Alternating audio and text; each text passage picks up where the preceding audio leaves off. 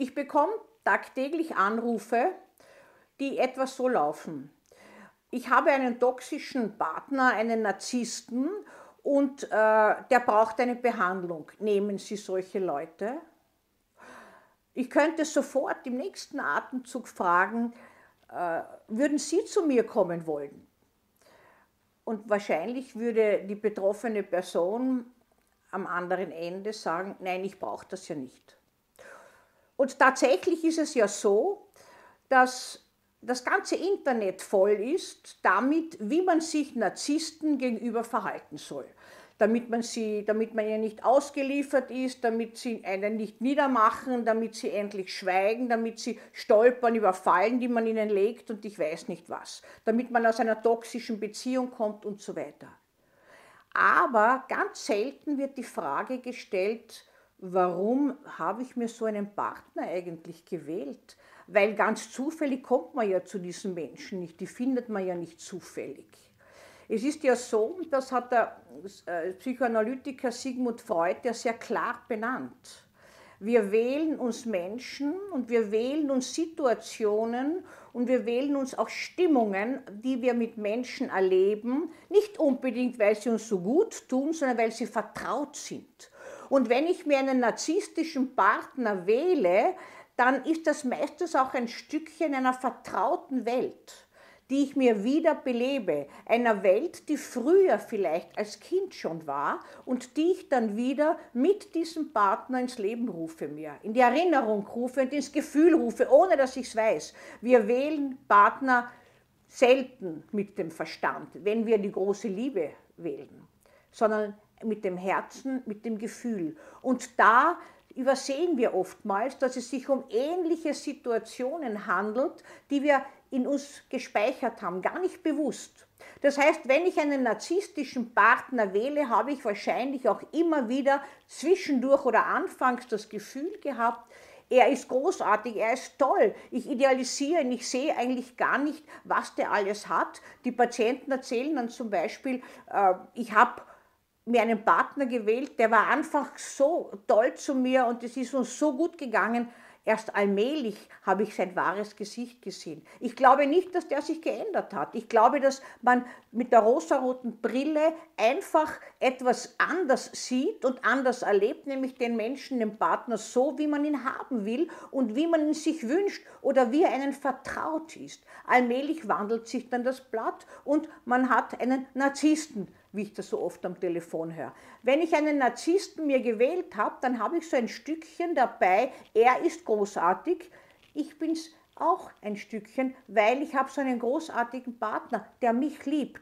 Das Blatt kehrt sich meist dann um und aus dieser großen Liebe wird eine Beziehung, wo einer den anderen tritt und zwar immer in eine Richtung. Ja, also der Großartige stülpt sich dann natürlich über den anderen Partner und äh, entwertet ihn und kränkt ihn. Aber die zufällige Wahl erfolgt ja nichts. Das heißt, es ist etwas, was ganz selbstverständlich so abläuft, dass, äh, dass es so abläuft, wie wir es kennen. Wiederholungszwang hat Sigmund Freud das genannt. Einmal ist eine wunderschöne Frau zu mir gekommen in die Praxis, eine Patientin, die mir gesagt hat, ich bin viermal geschieden, ich habe mein ganzes Vermögen in meine Männer investiert, jetzt komme ich zu Ihnen und investiere in Sie, damit Sie mich vor diesen Männern schützen und heilen können. Ich habe schon erstaunt geschaut, weil ich mich gefragt habe, wie ich das machen soll. Und dann hat sie mir erzählt, dass sie jedes Mal einmal einen Bankkaufmann, einmal einen Piloten, einmal einen Sportler, also verschiedenste Professionen geheiratet hat immer schon darauf geachtet hat, dass sie ja nicht an jemanden kommt, der sie ausnützt, der sie betrügt, der sie mit Füßen tritt nach einer gewissen Zeit. Und jede Beziehung ist in dieselbe Bahn gelaufen. Im Wiederholungszwang ist sie gelandet, die Männer haben sie betrogen, die Männer haben sie ausgenützt, sie hatte so lange nichts bemerkt, auch die Augen geschlossen gehalten, muss ich sagen, und hat sich dann letztlich doch irgendwie lösen können oder die Männer haben sich von ihr gelöst, nachdem sie ein Stückchen weit auch ihr Vermögen aufgebraucht haben. Nun, kann man so etwas behandeln?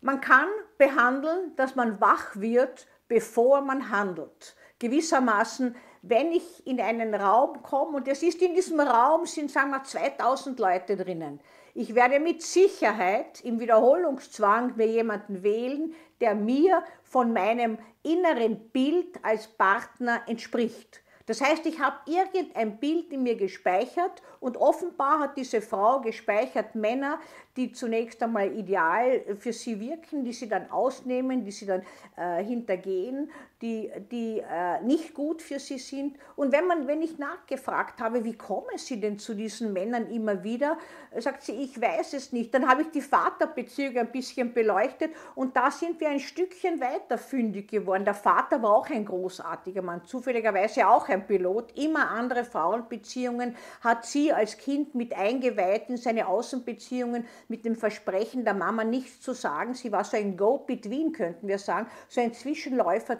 zwischen den Eltern mit einem Geheimnis, das sie gar nicht tragen wollte. Und diese Erfahrung dieses idealen Vaters, unter Anführungszeichen idealen, aber in ihr gespeicherten Vaters, hat sie immer wiederholt mit immer neuen Männern. Nur heilen kann man das in einer Therapie nicht.